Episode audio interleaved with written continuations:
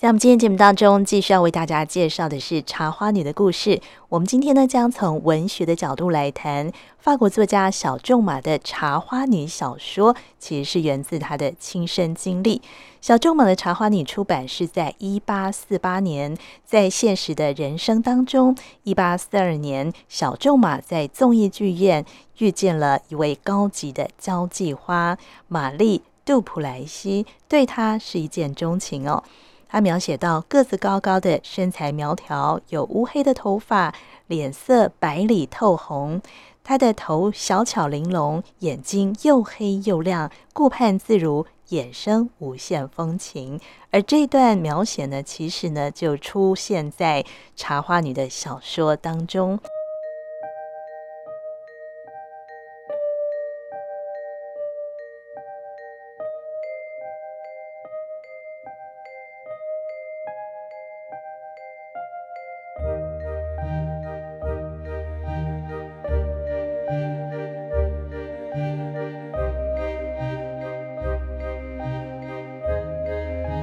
在小说当中，以倒叙的手法，一开始呢是茶花女的葬礼，接下来他的情人亚蒙慢慢的诉说跟茶花女认识的经过，而他们首次的邂逅呢，就是在剧院当中。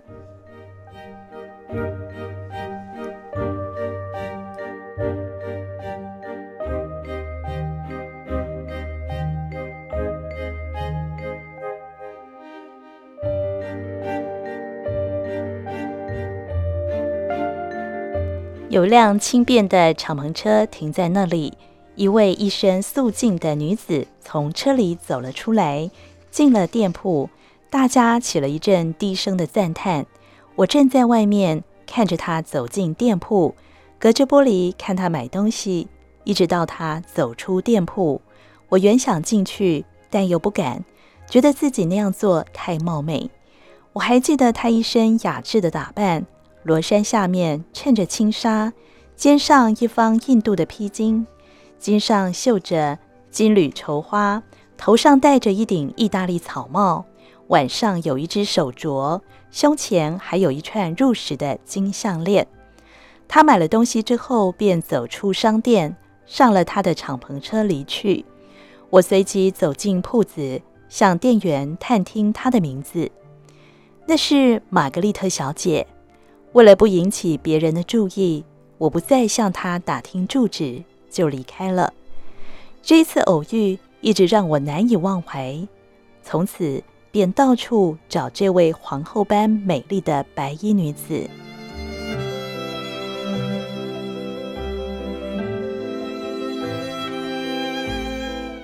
几天以后，奥伯哈戏院有一出名剧上演，我也去了。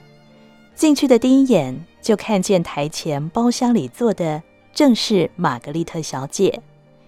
和我同去的朋友也认识她，指着她对我说：“你看，就是那位漂亮的小姐。”就在这时，玛格丽特拿起她的望远镜朝我们这边望，看见我同伴，对她笑了笑，并做手势要她过去。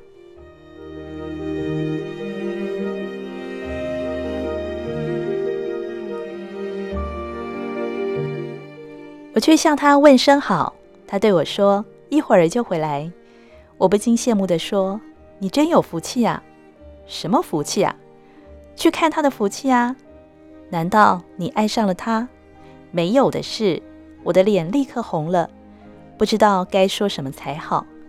我只不过想认识认识他就是了。那你和我一道过来，我帮你介绍。那你得去问问他再说。哎呀，天哪！跟他不必拘束，来吧。他的话让我觉得难堪，我有点担心，也许会发现玛格丽特根本就不值得我爱。曾经有一部卡尔所写的小说《烟雾》，里面写着一个人在某一个晚上跟踪一位漂亮的姑娘，他对她一见钟情，多么渴望能够赢得美人芳心，谁知道？他正幻想着如何将那女子弄到手的时候，那位姑娘竟在街角拦住他，问他是否愿意到他家里去坐坐。那个人听了，立刻掉过头去，颓丧的回到自己的家里。我想起这个故事，生怕玛格丽特也像那个女子一样，太容易就接纳我，太容易就给我爱情。男人就是有这种怪脾气，非得要经过漫长的等待，遭逢重大的牺牲，才觉得那样的爱情有诗意，有梦想的余地。我想，如果有人对我说：“你今天晚上就可以把这个女子弄到手，但是你明天就会被人杀死。”我想我是愿意的。但是如果有人对我说：“你只要给他两百法郎，他就可以做你的情人”，我就无法接受这种有价爱情。可是无论如何，我还是愿意认识他的。究竟？这是了解他的第一步啊。于是我要求同伴一定要先去征得他的同意。他走了以后，我就在甬道间随意踱着步子，心里想象着他正向我走来，我又该如何面对他？该说些什么话？爱情真是一种奇妙的东西，是不？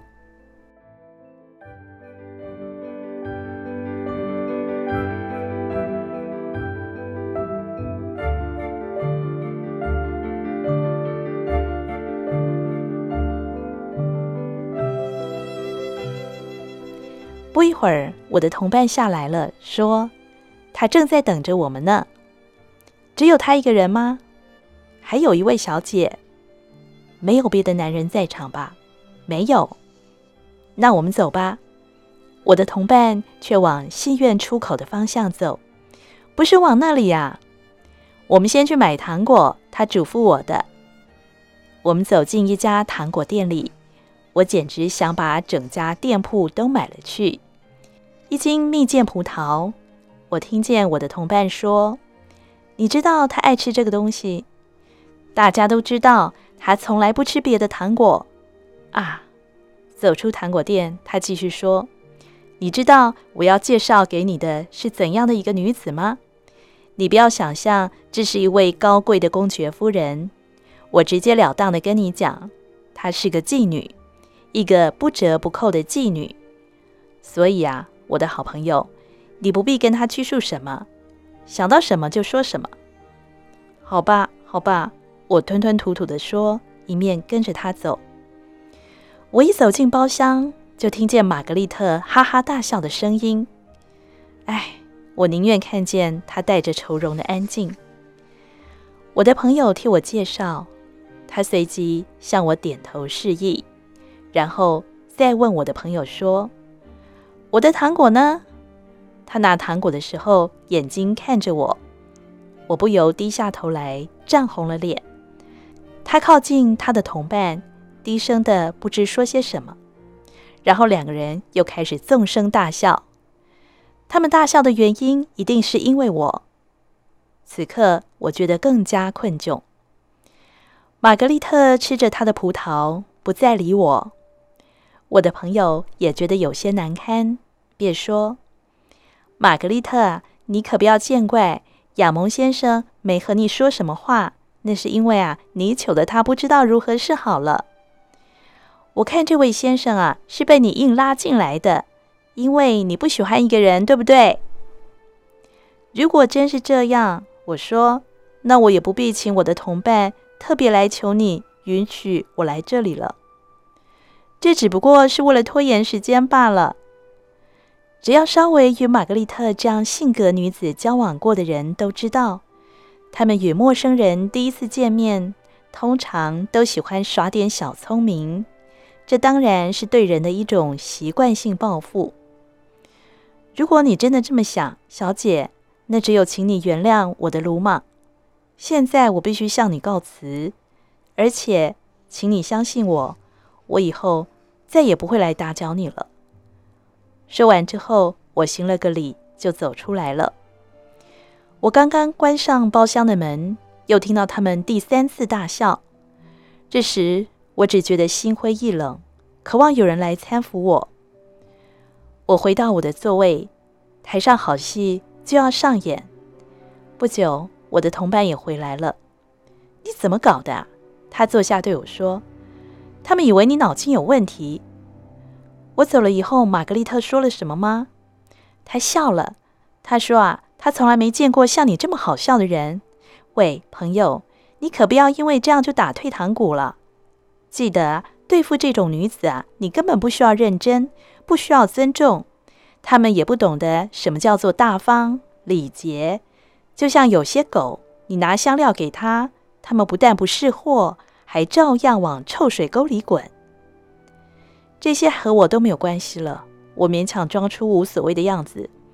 我永远也不会再看到他，即使我以前欣赏过他，现在也完全变了。哈！我跟你打赌啊，总有一天我会看到你坐在他的包厢里，听到你因为他而自毁前途的消息。不过啊，你说的也没错，他是没受过什么教育，只是啊，他会是一个很好的情妇哦。这时台上已经开演了，我的同伴才止住话题不谈。那天台上演些什么，我完全不知道。我只是不断的抬头注意玛格丽特的包厢，还看到一些新的客人在他那里穿梭来回。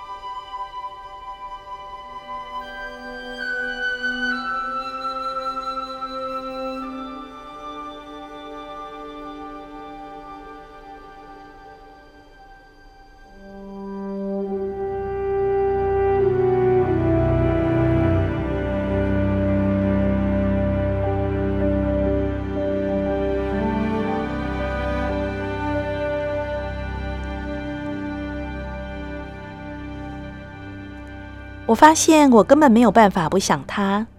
渐渐的，我心里有了另一种想法。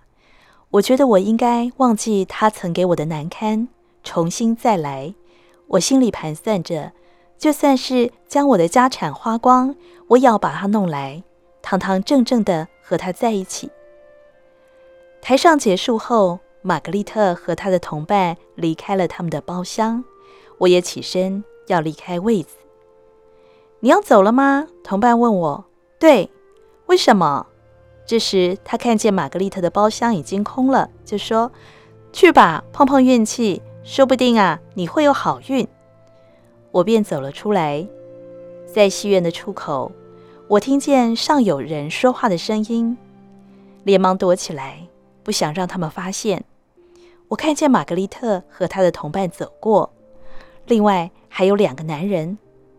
这时，一个仆人走来，去告诉车夫，先到英国咖啡馆前面等着。玛格丽特说：“我们走路过去。”几分钟以后，我还在大街上无聊地踱步，不久便看见玛格丽特在咖啡馆里坐下，靠在窗边的栏杆，一片一片地摘去她手里的茶花瓣。两个男人中的一人则斜倚着她的肩。和他低声谈话，我也走到对面的咖啡馆，视线仍然停留在玛格丽特座位的窗边。差不多半夜一点，玛格丽特和她的三个朋友一起坐上她的车子离去。我也坐上一辆小马车，尾随在后，直到她的车子在昂丹路九号的门前停住。玛格丽特下了车，独自一个人回家。这次跟踪的收获让我知道他的住址。从这一天起，我就常遇见玛格丽特。在游乐场里，在树林里，他总是那么愉快，总是那样的令我心动。但是又过了一阵子，我突然发现，不管在什么地方都看不到他的身影。我便去问加斯：“那个可怜的姑娘正病得厉害呢。”他回答我：“是什么病啊？她本来就有肺痨，加上她那种生活也不容许她调养什么的。”现在正躺在床上，就快死了。听了这个消息，我竟高兴起来。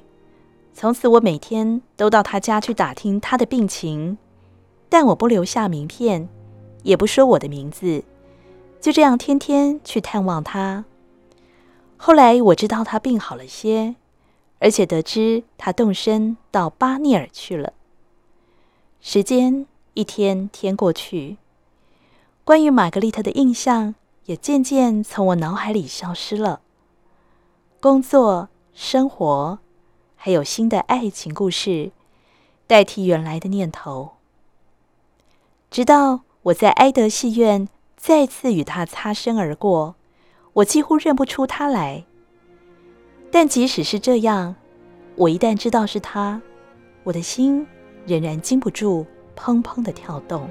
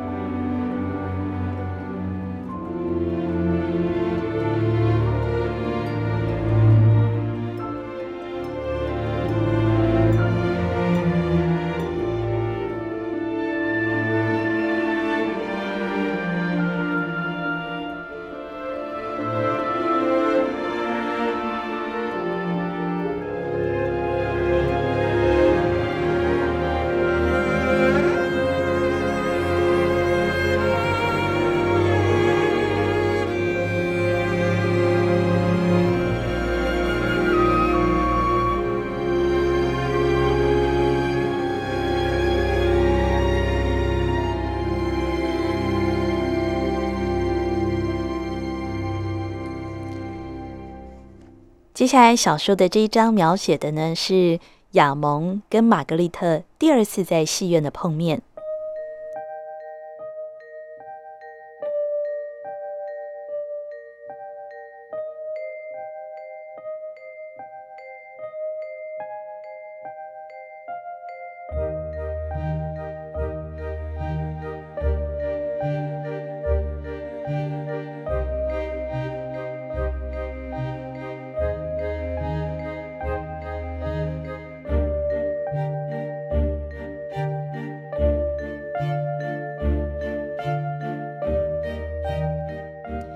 这次戏院久别之后的偶遇，让我急于想再见他一面。我回到我的座位上，连忙寻找他的包厢。我见他坐在楼下台前的包厢里，孤单的一个人，模样变了许多，唇边再也找不到那漠然的微笑，显然是受了病痛的不少折磨。那时虽然是四月。但他还是穿着厚厚的衣裳，全身都是丝绒。我盯着他看，引起他的注意。他往我这边看了一会儿，又拿起望远镜，仔细地朝我这里瞧，似乎觉得我很面熟，却又想不起我是谁。最后，他放下了望远镜，一抹笑意从唇上掠过，似乎在和我打招呼。但是我没有任何回应，故意给他一个软钉子碰碰，装出一副已经忘记他的样子。于是他以为自己认错了人，便掉过头去。台上的戏开始了，只见他心不在焉地看着四周。我曾多次在戏院里遇见他，但我发觉他从未留心台上在演些什么。我呢，当然也不关心台上演些什么，我只关心他，但我却用尽方法不让他发觉我在注意他。或许这就是情人的矛盾心态吧。不久，我看见他向对面包厢里的一个人打招呼。我留心看那间包厢，里面坐的一个是我认识的女人。她从前也是一个风月场所中的女子，后来打算进戏班子，但没有成功。只有靠她认识的一些巴黎时髦女子的人际关系，开了一家女子时装店。我灵机一动，立刻想到可以经由她找到和玛格丽特见面的机会。我心里盘算这件事，他的目光正好朝我这边看来，我马上逮住机会向他打个招呼。事情果然如我所料那样，他也向我回了礼，并要我到他的包厢那里去坐一会儿。那位女子名叫敦斯，是一个四十来岁的胖女人。像他们这种人，探听点什么事是完全不需要交际手腕的。到了他的包厢，跟他寒暄几句之后，我见他又向玛格丽特打招呼，便乘机问他：“你跟谁打招呼啊？”“玛格丽特啊，你认识她吗？”“当然认识，她是我店里的老主顾，也是我的邻居啊。”“那么你也住在昂丹路喽？”“昂丹路七号。”正对着他梳妆间的那个窗户，听说她是一个迷人的女子哦。你不认识她吗？不认识，但是我很想认识她。我请她到我的包厢里来，好不好？不，我想还是由你来介绍比较好吧。到她家里去？是啊，这可有些困难。为什么呢？因为她有个嫉妒心很重的老公爵保护她呢。保护，这倒是一件有趣的事啊。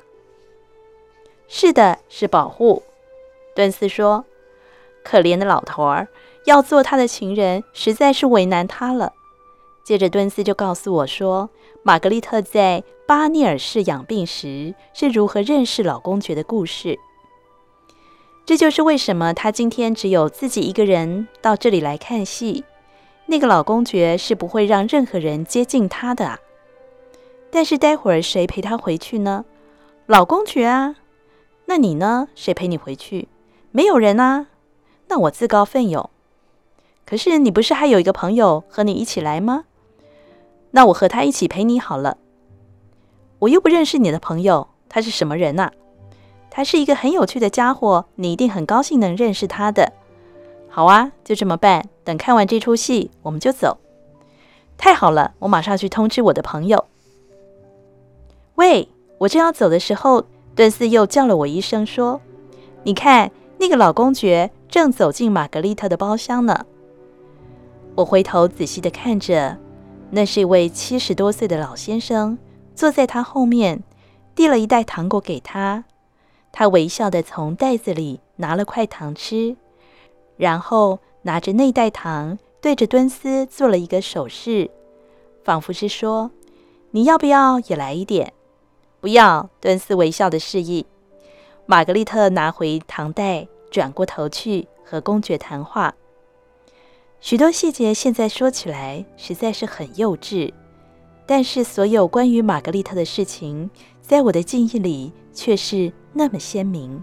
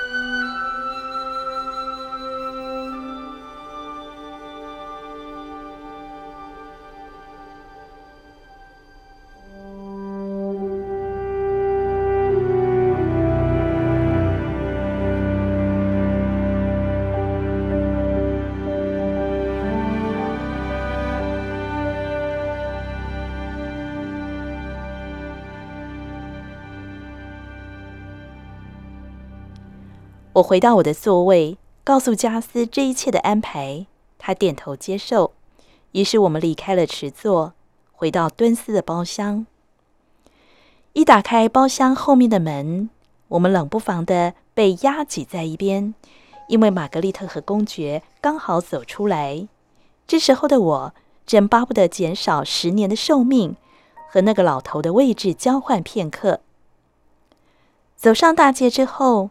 他请他坐上一辆轻快的马车，让他亲自赶着两匹漂亮的马，得意的离去。我们走进敦斯的包厢，等戏散了以后，出来叫了一辆车子，驶往昂丹路七号。车子正停在门口，敦斯邀请我们先去参观他的店铺，我毫不考虑，立刻说好。我不知道为什么会有那样的反应。想是只要和玛格丽特接近的事，我都愿意去做吧。那个老公爵现在就在玛格丽特他家里。我问敦斯：“没有，他很有可能只有自己一个人在家。他不是最怕孤单吗？难道他要一个人度过可怕漫长的长夜？”加斯说：“几乎每天晚上，我们两个人都会在一起。有时候他从外面回来，就会邀我过去。”他那个人啊，不超过凌晨两点是不上床睡觉的。为什么？因为他有肺病，而且常常发烧。他没有情人吗？我问。通常我走的时候不会看见有人在那里，不过我可不敢讲，我走了以后是不是还有人来？有几个晚上我会在那里碰到恩伯爵，他总是在晚上十一点多的时候来看他。玛格丽特跟他要多少珠宝？他都给他，可是他对他可是厌恶透顶。据说那个恩伯爵非常有钱，有时候我也会劝他几句：“我的好孩子啊，那个人和你挺配的。”他平常还算是愿意听我的话，不过一听到这句话，他就会转过身咒骂说：“他太蠢了。”可是就算他是蠢吧。但是对他来说，他也总算是个有头有脸的情人人选，不像那个老头子，哪天两腿一伸，翘了辫子，什么都没有。我苦口婆心一直劝他，他就是不听。他总是回我说，等老公爵死了之后，他自有打算。哎呀，可怜的玛格丽特，加斯说着，他正坐在钢琴前面弹奏着圆舞曲。我对这种事没什么概念，我只是觉得他最近看起来不像以前那样开心。嘘，别作声。敦斯一面说着，一面侧耳听窗外的消息。加斯连忙停止他的琴声，他在叫我。我们也仔细听了一会儿，果然有个声音在叫敦斯。走啊，先生们，一起走吧。敦斯对我们说：“哈，这就是你刚说的招待啊。”加斯笑着说。我们又听到玛格丽特叫敦斯的声音了。敦斯走进他的梳妆间，我和加斯也跟了进去。他打开窗户，我们两个人先躲在他背后，不让外面的人看见我们。我叫你十分钟了，玛格丽特在他的窗口不耐烦地说：“找我做什么啊？我要你立刻过来一下。为什么？因为恩伯爵还在我这里，我烦死了。可是我现在不能过去。”有谁和你在那里？我这里来了两个年轻人，他们不肯走啊。告诉他们说你有事要出来。我已经告诉他们了，那就让他们待在你那里好了。他们看你没回去，自然就会走人的。那可不行，他们会把我所有的东西都弄得乱七八糟的。哎呦，那他们来做什么的？他们是想来看看你呀。这两个人叫什么名字？有一个是你认识的，就是加斯先生。啊，是啊，我认识他。另外一位呢？另外一位是亚蒙·杜瓦先生，你不认识他吧？不认识。我看呐，你还是把他们全部带过来，反正除了伯爵以外，谁都可以来。我等你啊，快点来！说完，玛格丽特关上她的窗户，敦斯回到房间里来了。我们跟着敦斯一块下楼，我全身不由得颤抖起来。我的直觉告诉我，这一次的拜访将会改变我的一生。我兴奋的心情远远超过上次在奥伯哈戏院包厢里跟玛格丽特初次见面的感受。我们走到大门口时，我的心拼命的跳，跳得我不知所措。这时，几声钢琴的乐音传进我们耳里。敦斯伸手按了门铃，钢琴的声音突然停住了。然后有一个女来应门，带我们进去。我们走进客厅，然后转进起居室。就在起居室里，一名青年倚着壁炉站立着。玛格丽特坐在钢琴前面，放任她的手在琴键上抚弄，弹着片段的曲子。那幕景象是可以用“烦闷”两个字来形容。对那个年轻人而言，是无人理会的困窘；对玛格丽特来说，是厌恶到了极点的郁闷。